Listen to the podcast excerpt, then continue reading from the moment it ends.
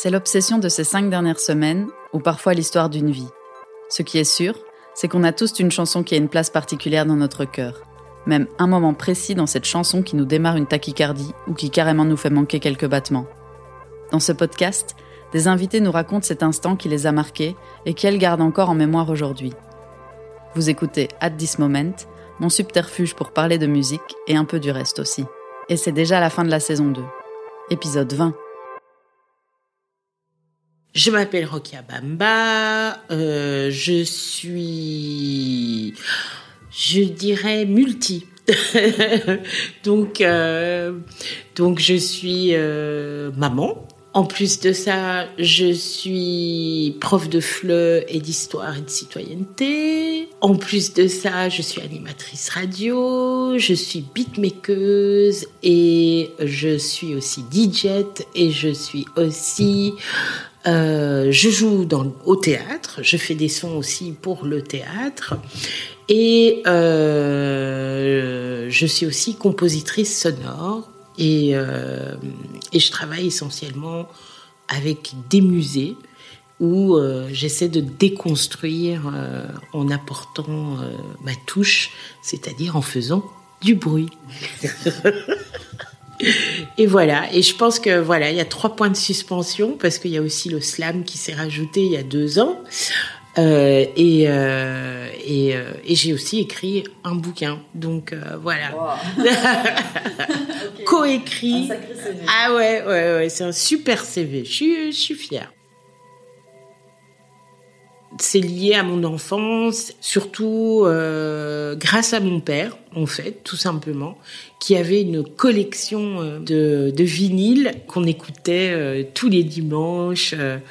Et au début, évidemment, ça nous faisait, mon frère et moi, pas plaisir du tout parce qu'il éteignait la télé. Et il n'y avait pas beaucoup de chaînes et on aimait bien regarder euh, l'école des fans euh, avec Jacques Martin. Euh, donc, on peut imaginer l'âge que j'ai.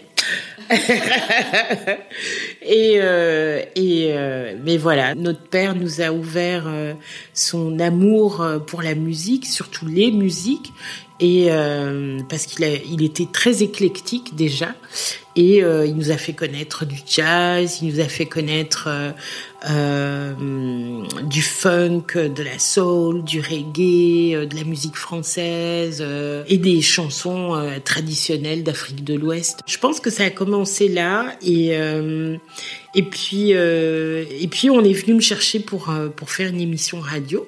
Donc je devais avoir 12 13 ans et voilà et puis on a mon frère et moi on a commencé à Radio Campus c'était vraiment. Euh, oh, ah ouais, j'étais hyper jeune. J'étais euh, vraiment la plus jeune à avoir débuté à Radio Campus. Il y avait mon frère, il y avait le fils de Joe Dekmin, Nicolas, et puis euh, il y avait une, fille, euh, Palina, qui faisait euh, l'émission qui était dédiée à la diaspora d'Amérique latine. Et donc on a grandi ensemble dans le médium qu'est qu la radio. Quand je fais des allers-retours entre l'Afrique, le continent africain et l'Europe, la radio est vraiment le, premier médium le plus important plus que la télé euh, puisque c'est euh, c'est par ce biais-là qu'on annonce euh, les naissances, euh, qu'on annonce les décès, euh, qu'on annonce les événements liés au rituel aussi, et et donc et donc voilà, je me rappelle encore petite mon grand-père qui a reçu comme cadeau de mon père une superbe radio qui pouvait il pouvait capter je pense jusque la Russie. Euh, enfin, et il se baladait. Euh, c'est pas un ghetto blaster, mais c'était tout comme. Et il était fier de marcher dans la rue avec son petit, euh, sa petite radio portative. Il crânait avec ça. Il crânait avec ça déjà, ouais, ouais, ouais. Donc, ben voilà, notre père nous a appris l'amour des machines, des belles machines, parce qu'on on a grandi avec, tu vois, les premiers enregistreurs vidéo euh, JVC avec des grosses touches. Euh, donc on les, on les, a pété très vite les touches parce qu'on on s'amusait avec. On a eu des enregistreurs, euh, mais pas les jouets, mais vraiment les vrais. mon père avait des caméras. Euh, toujours la marque JVC. Euh, c'était, euh, je sais pas si on peut citer des marques, mais voilà. et donc, donc voilà, l'amour des machines a commencé aussi très tôt. Euh, les techniques, on en avait, on en avait une à la maison. On avait aussi une platine JVC. Enfin voilà, tout, tout, mes amis avaient des jouets et c'était des jouets, tu vois, les manches disques. Mmh. Euh, bah nous, euh, voilà, on avait déjà le matos euh, de qualité qui chauffait pas. Euh, c'était vraiment génial. Et puis, oh, c'était l'amour des vinyles aussi parce qu'à l'époque il y avait les 45 tours. C'était les singles qui sortaient en 45 tours et on allait chez le disquaire avec mon père et il nous choisissait, il nous laissait choisir le 45 tours qu'on voulait, quoi. Et donc, euh, je peux me rappeler mon premier 45 tours, et c'était euh, Madonna, Holiday. Et j'aimais pas ce morceau-là, j'aimais la phase B. Je commençais déjà à m'intéresser aux phases B. Et la phase B, c'était euh, Everybody de Madonna. Et c'est une chanson que j'adore. Et, euh, et, voilà, j'ai, enfin voilà, j'ai, commencé à, à, faire ma petite collection de vinyles. Pour moi, la musique, c'est la Madeleine de Proust, quoi. C'est, euh, c'est révélateur de plein de choses. C'est révélateur de, de ce que l'on est, de ce qu'on a été. Ça, ça, ça, nous accompagne tout, tout le long de notre vie et euh, et, euh, et ça nous soigne aussi. C'est curatif. Euh, c'est salvateur aussi. Tous les jours, j'ai euh, j'ai cette cette envie de, de de faire entendre ce que j'entends en fait. Et ça part de mon imaginaire, ça part de la réalité, et puis je la déstructure en fait. Et j'en fais fais quelque chose.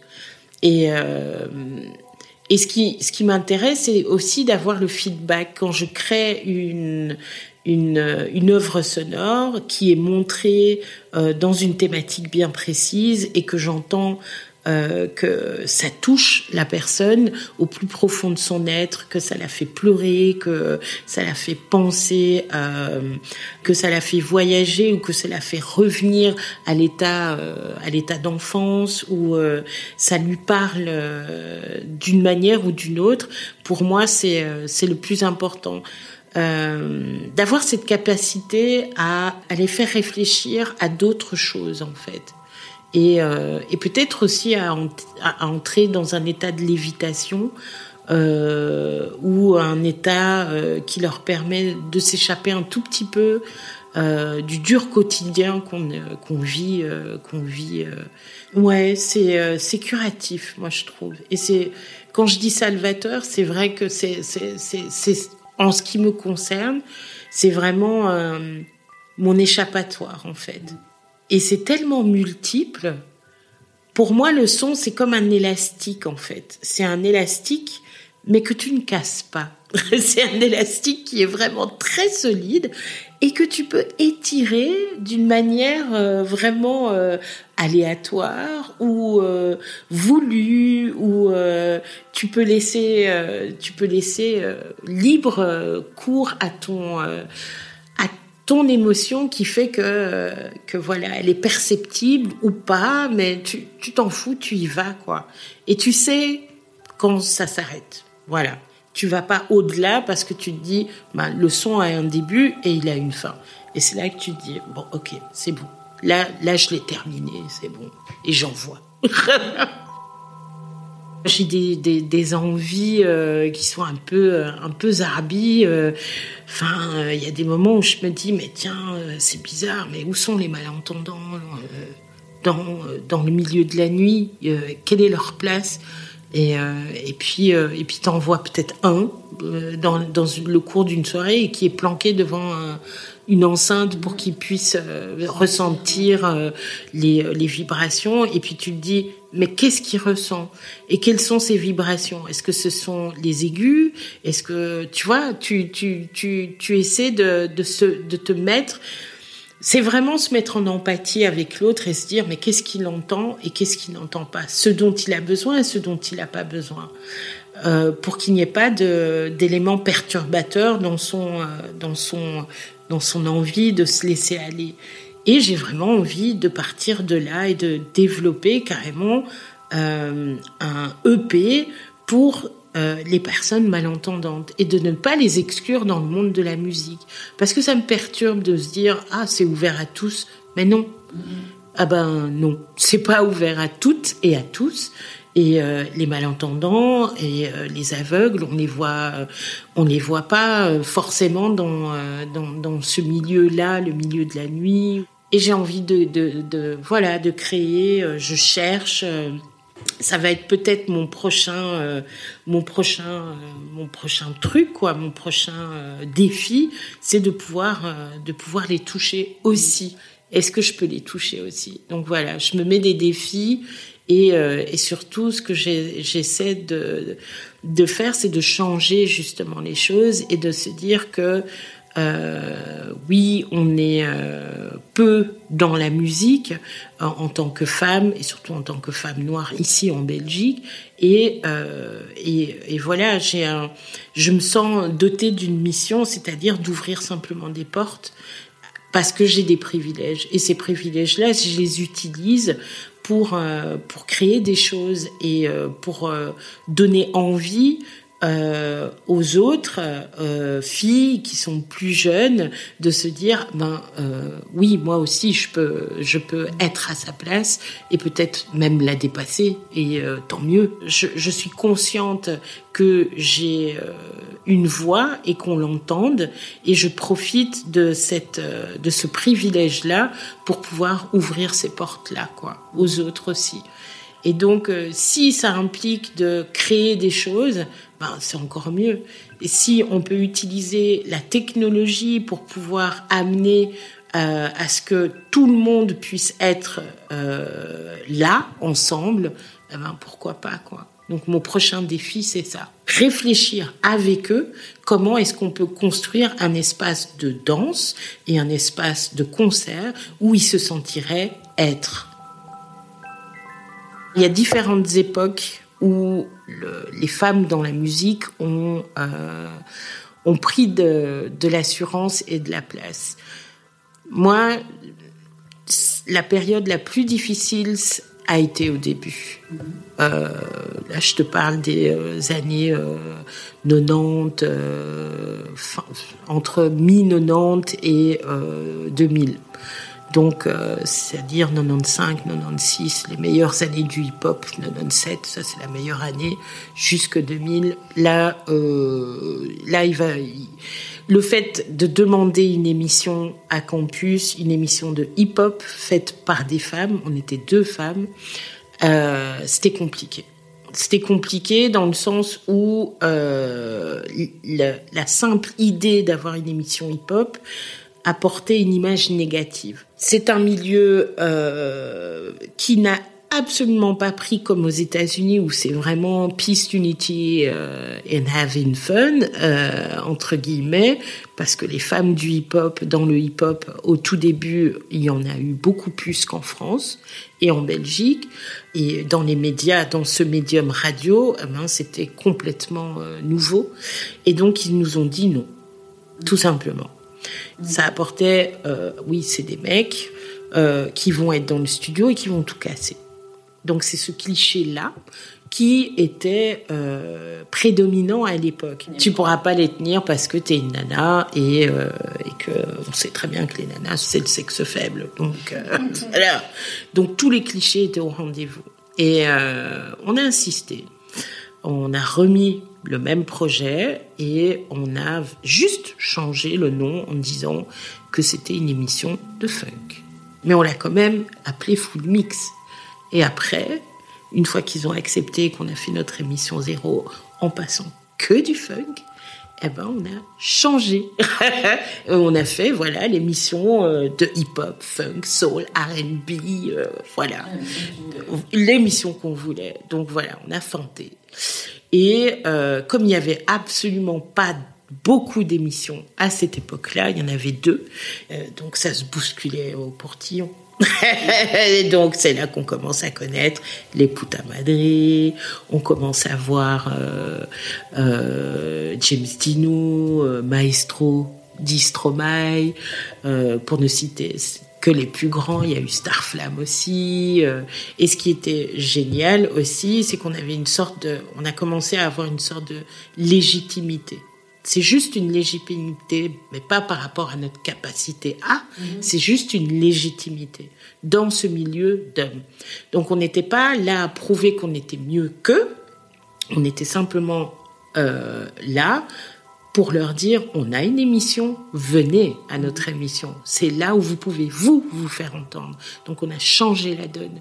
Et à l'époque, les maisons de disques, comme évidemment euh, il y avait des restrictions de passage sur les autres radios dites euh, mainstream, ben, il y avait que nous qui passons. Science Super Crew, par exemple. Euh, on a connu les Black Eyed Peas. Moi, j'ai eu les premiers albums de Black Eyed Peas. Et donc, il fallait remplir des fiches en disant le morceau est passé à telle heure, etc. Et on, on avait en exclusivité des scuds qui arrivaient euh, pour nous à Radio Campus. Donc, euh, notre boîte était pleine. Et les interviews, on allait chez Universal, on allait, on avait Ayam, on a eu DJ Mehdi que j'adore, que j'ai rencontré euh, ça a été pour moi la meilleure interview de toute ma vie. Et en plus, je travaillais pour le journal Rifraf. Donc, tu vois, c'est... Euh, donc, j'avais cette légitimité. Cette légitimité s'est installée et aussi une crédibilité dans le sens où, comme j'écrivais, comme je faisais des interviews, elles étaient en première page. J'étais devenue la spécialiste hip-hop euh, à, Bruxelles, du funk, du R&B, et donc on mettait et on essayait d'être le plus éclectique possible. Et puis après, les autres émissions sont arrivées, donc on a ouvert la porte à d'autres émissions hip-hop. Il y a eu Oscorland qui est encore là, où c'est euh, vraiment euh, c'était pas du tout redondant parce que lui passait des choses euh, et faisait venir des groupes qui étaient euh, dans son milieu et donc qui ne se retrouvaient pas dans notre émission. Donc il n'y avait pas du, euh, il y avait pas de redondance puisque c'était assez riche. Mais mais voilà, c'était vraiment mes meilleurs mes meilleurs moments. Et je peux te dire oui qu'au début c'était dur mais parce que l'organisme même, c'est-à-dire le, le, médium même, ne voulait pas de nous. Et donc, on a gagné en notoriété, on a gagné en crédibilité. Et c'est ça qui a fait que ça a pu prendre. Et, euh, et le fait aussi que j'ai écrit pour l'agenda, je sais même plus, c'était, il y avait deux journaux, et donc j'étais débordée, j'écrivais, euh, et je devais pas euh, chroniquer les mêmes, j'avais les mêmes disques des fois que je devais chroniquer, mais je devais l'écrire de manière différente et tout. C'était, c'était vraiment chaud, quoi. Et, et j'ai surtout été encouragée par mes pères. Et les pères, c'est pas des femmes qui m'ont encouragée, c'est vraiment j'ai été formée par des hommes des hommes qui est euh, et je les appelle mes pères parce que c'est des euh, c'est des euh, c'est des personnes qui sont un peu plus âgées et qui m'ont appris l'art de la radio, qui m'ont appris ce qu'est le son, qui m'ont appris à, à, à, triturer le son et à toucher le son. Et quand je te dis toucher le son, c'est vraiment avec des outils, des matériaux, c'était des bandes. Et à l'époque, on mixait et on enregistrait nos émissions sur ces bandes-là. Donc j'ai appris à entendre le son différemment, à couper une bande, à, euh, à coller des bandes. Et donc le son, tu l'entends et tu le touches. Donc c'est là que tu commences à mixer pour la première fois. Tu fais et tu t'amuses avec les bandes et tout. Et euh, là tu dis mais putain c'est magique, je peux faire une boucle. Et là tu commences à faire des boucles et tu commences à faire des loops et tu tu dis mais putain c'est génial comme outil. Et puis après bon les autres machines sont arrivées, mais là apprendre à monter sur un banc de montage avec des bandes, le nec plus ultra. C'est là que tu, euh, tu commences à forger ton oreille. Donc ils m'ont appris à, écouter, ils m'ont appris à, avoir de la patience avec les bandes, ils m'ont appris à, le toucher des bandes, ils m'ont appris vraiment à, avoir cette subtilité euh, et cette finesse et à affiner euh, mon écoute. Et donc voilà, j'ai eu cette chance-là. Les portes se ferment pas, elles, euh, elles se sont, elles se sont tout simplement ouvertes. Et, et j'ai vraiment eu, j'ai vraiment eu de la chance en fait, d'arriver au bon moment et au bon endroit. Et euh, et et il y a eu euh, cette vague de, de, de, femmes DJ, mais moi je l'étais pas encore, j'étais encore animatrice, mais elles étaient plus dans le milieu de la techno et de la house. Donc Fuse, Mirano. Et, euh, et on les connaît encore. Donc euh, c'est elles qui ont ouvert la voie au DJing c'était impressionnant parce que moi je faisais l'agenda euh, socio-culturel de Radio Campus et le fait rien que d'annoncer euh, un mix, euh, enfin un set d'une d'une femme, moi j'étais j'étais j'étais déjà bien consciente que que qu'elles étaient privilégiées et qu'elles et qu'elles d'une certaine manière la voie. Mais c'est vraiment la techno et la house qui a ouvert la voie aux, aux, femmes DJ. Et les femmes DJ hip-hop sont apparues beaucoup plus tardivement. Dans les années 2000, encore, faut chercher 2005, 2010. Il faudrait voir avec euh, Fatou euh, du collectif euh, Superfly je pense que c'est vraiment elles qui ont euh, qui ont ouvert euh, ouvert cette voie-là quoi. Mais c'est arrivé beaucoup plus tardivement. Et elles, elles auront des choses à dire. Effectivement, c'est euh, ben, infantilisation quand tu commences. ah, tu utilises quel logiciel? C'est celui qui pissera le plus loin, quoi. Tu vois. Ouais, mais ça, ça arrive encore. Et ça, ça arrive toujours. Ça arrive toujours. Ou euh, je peux. d'une salle, on pense qu'on ne sait pas rouler des câbles. Voilà, qu'on sait ni rouler ni mettre les câbles. Or que toi, tu as des câbles déjà euh, et que tu. Euh, enfin voilà, dès qu'il dès qu'il te laisse, dès qu'il te voit toucher les machines, il faut oh t'es sûr que ça, c'est pas trop lourd. Je dis non, ça va, vas-y j'ai accouché deux fois, va te faire foutre, quoi, tu vois. Et toi, t'as pas accouché du tout, donc euh, voilà. Je t'ai porté une poussette avec deux enfants dedans, quoi, tu vois. Donc, euh, la mixette, je sais la porter, quoi. Tu veux que je t'aide? Non, ça va. c'est euh, ouais, c'est l'infantilisation. c'est exactement la même chose pour les trucs racistes, hein, pour les, les clichés racistes. c'est infantilisation, paternisation. C'est vraiment ah ouais euh, je suis à côté de toi au cas où euh, s'il y a des gens qui montent sur scène, je vais les virer, je serai à côté de toi. Je dis non, ça va, je peux les virer moi-même. Puis ce sont mes potes. voilà, et c'est ça, c'est ça que je dis. Ben, ce sont mes potes, donc euh, non, tu les vires pas quoi. C'est eux qui vont assurer aussi ma sécurité, mm. donc j'ai pas besoin de toi. Toi, t'es à l'entrée c'est bon. c'est bon, je peux gérer les gens qui ont trop bu. donc, il n'y a, aucun problème. Si vraiment il y a un problème, je t'appelle. on s'appelle et tout. Donc, euh, ouais, c'est, tu gagnes petit à petit en confiance. Euh, en confiance en tes en tes capacités en fait c'est jamais je me suis dit et c'est là où euh, je, je, je reprends tes mots où je ne suis pas je dois rien prouver. Je dois rien. Je dois prouver à personne ce, ce que je suis. C'était assez sûr toi-même de ce que. Ben parce que je suis bonne, euh, c'est tout. Est-ce qu'on demande à un mec de prouver ce qu'il est? On le prend parce que euh, ben parce qu'il euh, parce que c'est un mec et parce qu'il est programmé par un mec, tout simplement, et parce que c'est le copain du mec, tu vois, qui programme. Donc voilà, c'est du J'appelle ça du népotisme copinage, voilà. Et euh, si on pouvait avoir ça, ça, ce serait bien. Et c'est pour ça que je me dis, ben voilà, maintenant, euh, euh, cette notoriété et ce fait, moi je suis unique de toute manière. Donc si les gens me veulent, ils savent ce que, ils n'ont pas à me demander une playlist à l'avance, ils n'ont pas à me demander tu passes Sexy Boy, ils n'ont pas à me demander tu passes Cassav, ils n'ont pas à me demander tu passes Yannick Noah c'est no. Et encore maintenant, même au DJ mec, on leur demande, euh, on leur demande, euh, il y a encore quelqu'un, un crétin qui va complètement sous, qui va lui dire, oh, oh, est-ce que tu peux mettre cette chanson là Et tu fais non, je ne suis pas ce DJ là tu vois. Voilà, je suis pas le DJ. Euh, enfin voilà, il faut, faut que les gens s'informent aussi. Le le le béaba du, du enfin je veux dire la la, la signification du DJ, du disc jockey, c'était celui qui à la radio faisait découvrir les hits. C'était le faiseur de hits. Donc on payé le DJ même pour faire des hits. Et euh, le l'autre DJ, l'autre définition du DJ, c'est celui qui est dans la boîte de nuit qui passe aussi les tubes. Donc on le payait. pour passer du Diana Ross ou du Donna mmh. Summer. Donc du coup, euh, ouais, on était payé pour faire.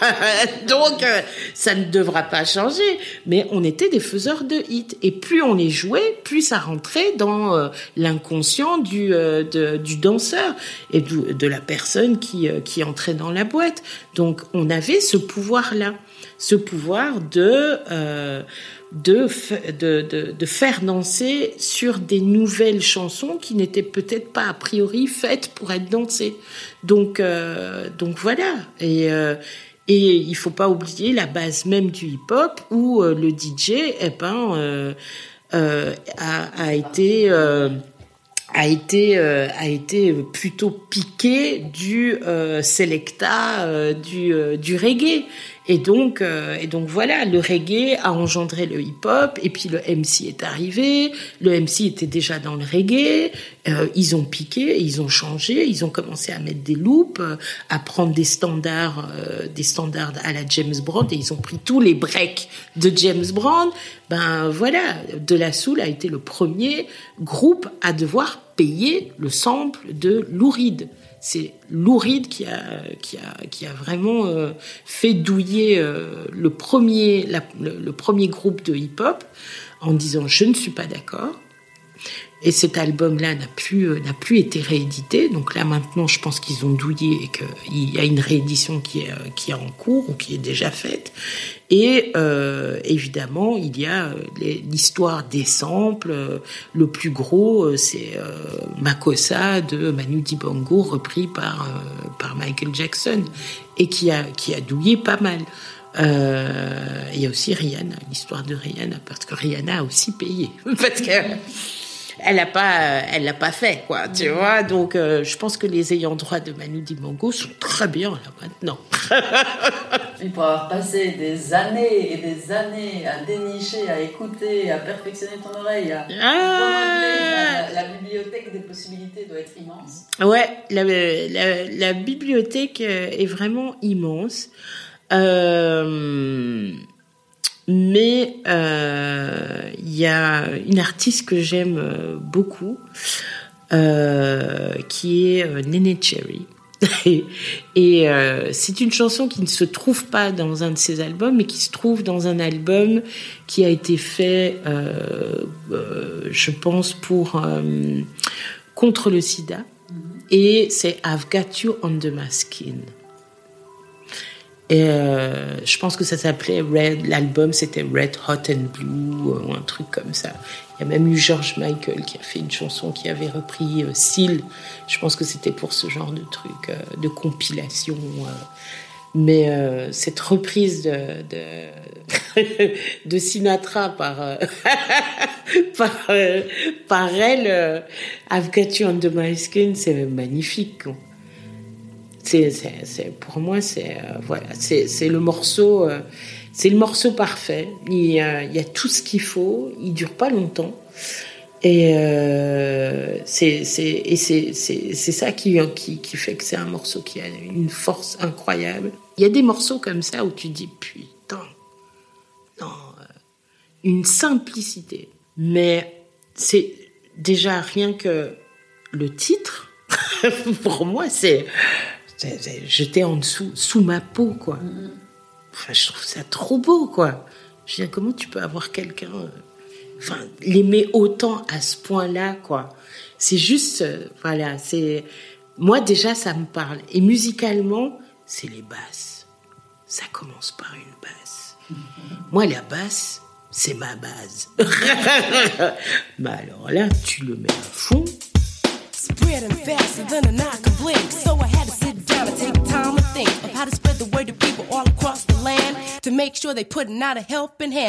C'est, ce gimmick simple de basse et, et sa voix qui rappe d'une manière vraiment très chill, mais très scandée et très douce à la fois. Enfin, c'est incroyable.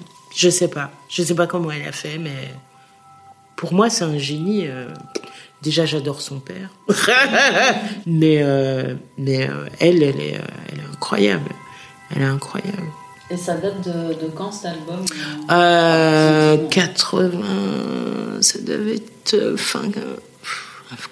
Je pense début 90, fin 80, mhm. un truc comme ça. Et tu l'as entendu à sa sortie directement? Ouais. Et ça, c'était quoi le contexte d'écoute et ça t'a fait quoi? Radio. Et, euh, et puis après, j'ai vu. Bah, je suis une enfant d'MTV. Hein. j'ai vu le clip et j'ai fait What the fuck À l'époque, je me dis Putain, c'est trop fort. Et je mettais le volume à fond, quoi. Et ça fait, ça fait, c'est un gimmick qui revient tout le temps. C'est et puis t'entends I've got you under my skin. Je sais pas quoi. Et puis ça fait. Ah, j'ai envie. Ouais. Je pense que je vais. Pas le remixer, mais prendre quelque chose là-dedans et faire un petit loop.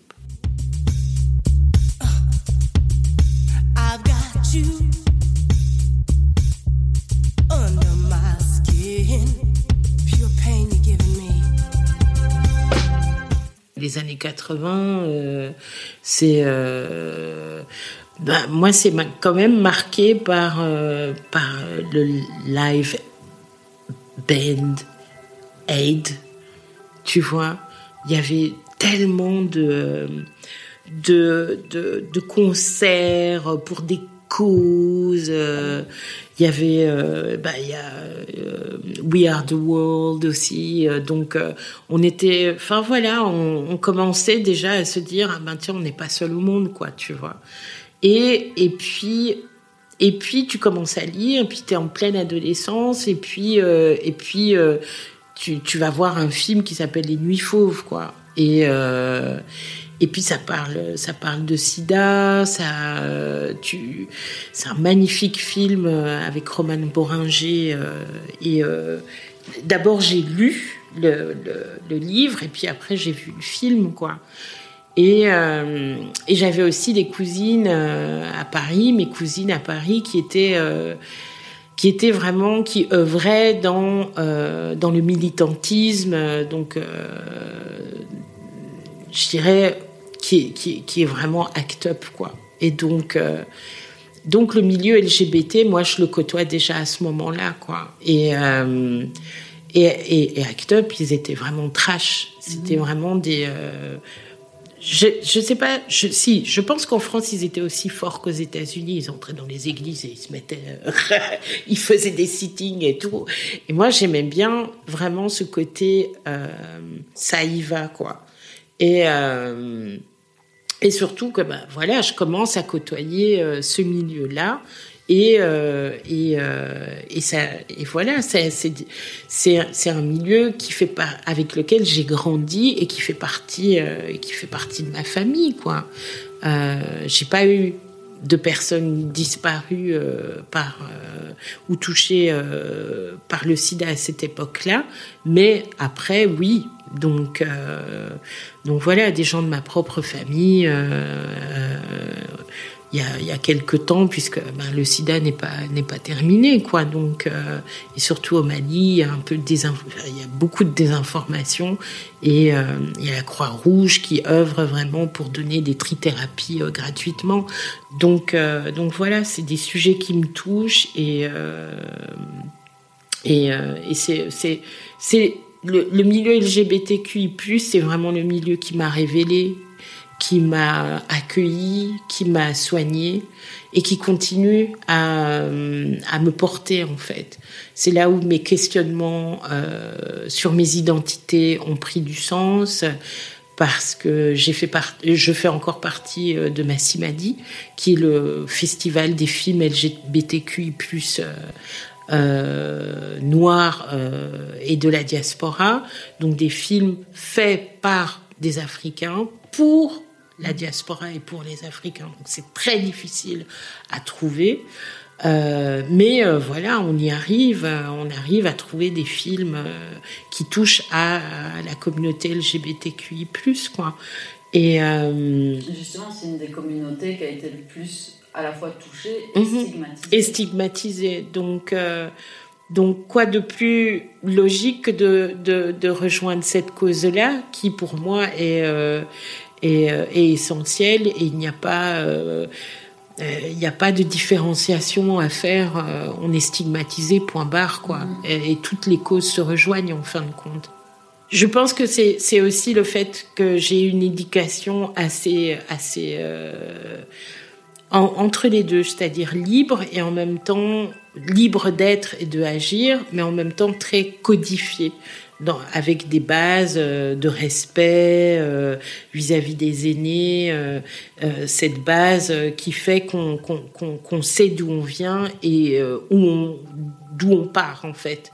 Et cette base-là est vraiment ancrée. C'est vraiment euh, un baobab où les grosses racines sont bien là, bel et bien là. Et puis après, on te laisse grandir avec. euh, et c'est cette liberté-là que j'ai eue de choisir de ne pas être musulmane, d'être athée, euh, euh, d'avoir les petits amis que je voulais, de ne pas être considérée dans un clan fermé, mais d'être. euh, euh, mon père nous a élevés en étant libres et en disant je suis votre référence. Votre référent, si vous avez besoin, si vous avez des questions par rapport à la religion, par rapport au pays, par rapport, euh, parce qu'on faisait aussi nos allers-retours entre le Mali, la Côte d'Ivoire, parce que j'ai deux nationalités, même trois, et j'ai plusieurs cultures puisque j'ai grandi dans la culture française puisque j'étais au lycée français. Et donc du coup, ces cultures, mais toute ma famille est en France. Donc euh, donc du coup, ces identités ne font pas, euh, elles sont pas en tension. Euh, mais c'est avec le temps que tu apprends à ce qu'elles ne soient pas en tension. Elles le sont évidemment, mais tu apprends. Tu apprends à faire avec et à les mettre en évidence et à ne pas justement faire de la, euh, euh, de ne pas euh, faire entrer dans l'assimilation, entrer dans, dans ce que l'autre voudrait que tu sois. En fait, non. L'au- L'autre, il imagine, il est dans le fantasme de ce que tu es. Eh ben, si tu as envie de le de- d'enlever son fantasme, tu le fais quand tu as envie. Tu es en forme et tu dis, Hum, toi, je vais me le faire. je vais te faire. je vais faire ton éducation, euh, voilà. Ou soit t'as pas le temps et puis tu sirotes ton cocktail et tu passes à autre chose, quoi. Mais le fait de venir vers toi de- ah, avec cette putain de question euh, d'où tu viens, euh, je suis née à Scarbeck, donc euh, voilà. Oui, mais d'où, mais d'où tu viens? Dis, Là maintenant, je suis à Forêt, donc tu vois, je continue. Donc voilà, tu ris, quoi. Tu ris et, euh, et puis il y a des moments où t'as pas envie de répondre et puis euh, puis voilà euh, c'est comme c'est comme les propos sexistes aussi enfin voilà On n'a pas forcément votre temps. on n'a pas mais tu le dis et tu dis voilà j'ai pas le temps de faire ton éducation je dis voilà ouvre-toi ta 4G et prends Wiki quoi. Donc et puis quand t'as fini ben tu viens me voir. Mais peut-être que je te répondrai ou peut-être pas. Enfin voilà il faut remballer. Et il faut euh, il faut que les gens soient voilà j'ai pas envie de rentrer chez moi en me disant j'ai pas j'ai pas j'aurais bien voulu lui répondre ça j'aurais bien voulu lui répondre ça. Je lui réponds direct. Et comme ça je me je rentre chez chez moi et je suis bien je suis bien dans mes baskets et, et l'autre il, il, il rumine dans sa tête en se disant mais putain mais elle a été méchante quand même. Elle a pas Oh, osé me dire hein. je dis allez euh, c'est bon. Je dis on a tous la 4G maintenant. Donc connecte-toi et puis euh, voilà fais ton éducation par toi-même quoi. On nous apprend pas à dialoguer, on nous apprend à, à, à, à, à obéir à des injonctions. Nous, en tant que femmes, on nous apprend des, à très petites euh, aux injonctions patriarcales. Tu ne dois pas, tu ne peux pas. Euh, c'est devoir, pouvoir, mais avec le ne devant. Et il y a un moment où tu te poses des questions et tu te dis mais qu'est-ce que je suis en fait? Et c'est là qu'il y a des crises identitaires parce que il y a surtout pour la diaspora lié à mais euh, qui suis-je vraiment? J'ai le cul entre deux chaises. Je suis aussi une métisse. Je suis noire mais je suis quand même métisse dans le sens où j'ai plusieurs cultures. On me considère pas en Belgique parce que je suis noire. On me considère pas chez moi parce que je suis une Bounty ou une Oreo. c'est-à-dire blanche à l'intérieur et noire à l'extérieur. On, on m'exclut de ces clans-là, donc où est ma place? Le métis, c'est encore pire. C'est est-ce que c'est exact, c'est même pas pire, c'est la même chose. Est-ce que je suis blanc ou est-ce que je suis noir donc c'est pour ça que moi, je me suis dit, j'élève mes enfants pas dans la légitimité d'être blanc ou d'être noir, mais d'être simplement une personne à part entière. Mais pas avec deux couleurs. je veux dire, euh, mes enfants, ils n'ont pas deux couleurs. Pour moi, ce sont mes enfants, point barre. Je me lève pas le matin en me disant, je suis noir. Dès que tu sors de chez toi, tu es en zone insécure. Et, euh, et moi, c'est l'intersectionnalité que je subis au quotidien qui est vraiment liée au fait que je sois et une femme et une femme noire. Donc c'est simultanément. Donc c'est un double, c'est un double, c'est une double peine, une double stigmatisation parce que et j'aurais des propos sexistes et racistes. Donc je dois encaisser les coups racistes et en même temps encaisser les coups sexistes en prime. Donc c'est simultanément. Et c'est ça qui fait, euh, qui fait qu'on qu'on qu'on se laisse plus avoir, en fait. Il y a un moment où tu, tu anticipes. Tu, c'est pénible et c'est fatigant parce que tu as des stratégies et tu dois anticiper. Et tu dois tout le temps anticiper les choses pour ne pas être désarmé. Parce que quand tu es désarmé, c'est faire preuve de faiblesse. Et c'est l'autre qui, euh, tu peux pas lui montrer que, que, tu, que tu hésites ou que tu doutes. Quoi. Donc quand le mec vient te dire euh, Ah ouais, tu utilises quel logiciel? Ah ouais, mais non, euh, moi j'utilise Tractor, c'est mieux et tout. Euh, parce qu'on ne fait pas un back-to-back de toute manière. Donc fais, fais ton truc, quoi, tu vois, et viens pas me faire chier. C'est vraiment ça. Ou encore toujours les mêmes trucs. On en discutait avec Fatou quand on avait fait euh, une émission sur, sur les femmes, maman, euh, euh, DJ. C'est vraiment des questions à la con. C'est genre, mais qui garde tes gosses, quoi? Ah, mais toi, t'es là, mais qui garde ton gosse? Et puis toi, tu les réponds, à toi? Qui garde ton gosse? C'est, Tu vois, c'est te faire culpabiliser d'être là au lieu d'être là où on doit t'attendre, c'est-à-dire dans la cuisine et chez toi en train de de, de, bercer tes gosses, quoi. Le système n'est pas prêt. Le système ne se pose pas, le système de la musique, le système euh, du DJing, le, système normal même du théâtre ou euh, de l'art en lui-même ne se pose.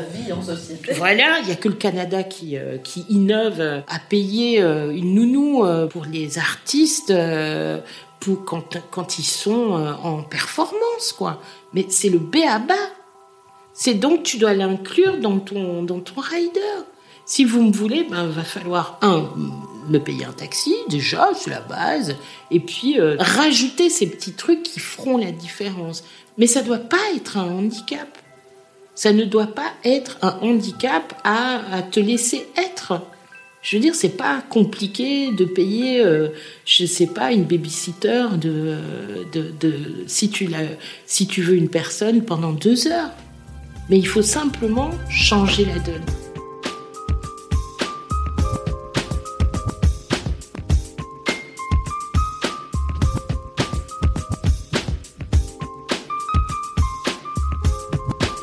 Pour moi, c'était euh, elle représentait l'idéal féminin, en fait. C'est l'idéal euh, atteignable, réalisable, tu vois, euh, et concret. C'était cette liberté euh, de, de se mouvoir différemment.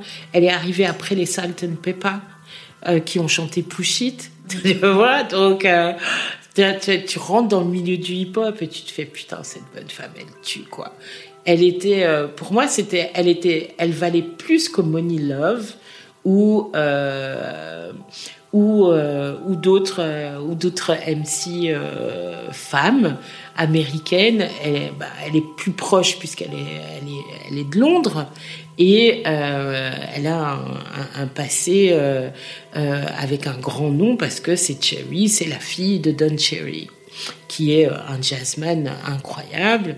Euh, et euh, elle a cette nationalité euh, double nationalité suédoise et euh, et en même temps tu tu l'entends parler suédois tu fais euh, ouais.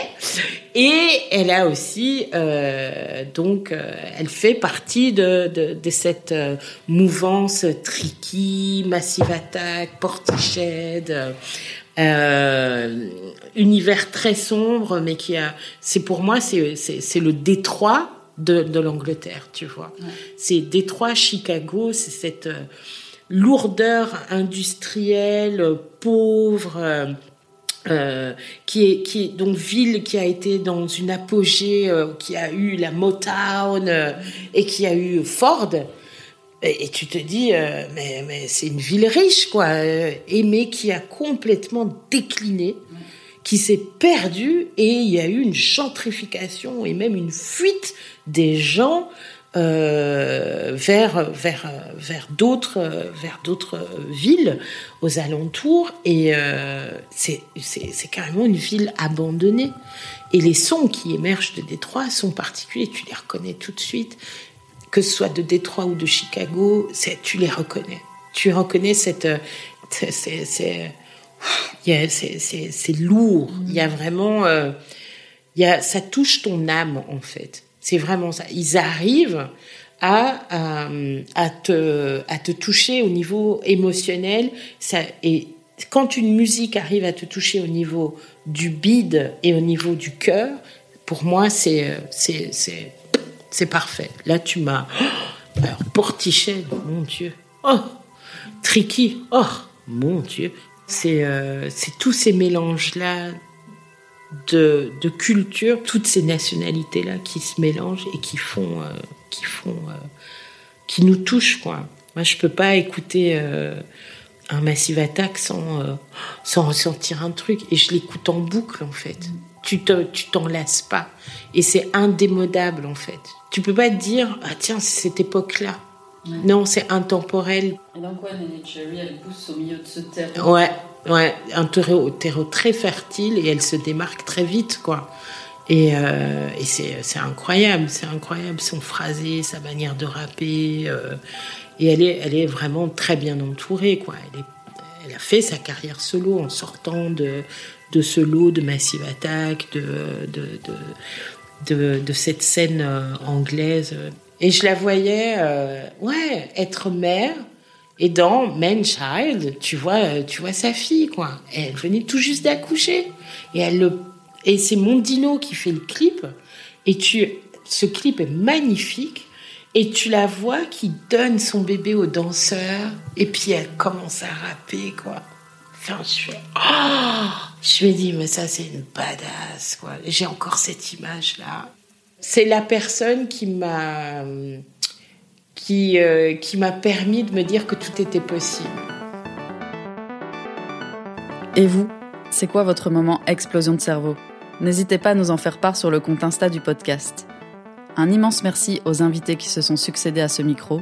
Merci également à Alain Deval, a.k.a. Both Lane, d'avoir habillé de ses sons les épisodes, ainsi qu'à Damien Aresta, copilote de choc et fomenteur de l'identité visuelle de cette grande mascarade estivale. Moi, c'est Maureen Vandenberg. J'ai réalisé, monté et mixé l'affaire, comme ça vous savez. N'hésitez pas à écouter les autres épisodes si ce n'est pas encore fait, à mettre des étoiles et à partager si le cœur vous en dit. Il y a une playlist Spotify sur laquelle on a compilé tous les titres présentés. Le lien, ainsi que tous les endroits de l'Internet mondial où vous pouvez nous retrouver sont en description. Portez-vous bien. Ciao bye bye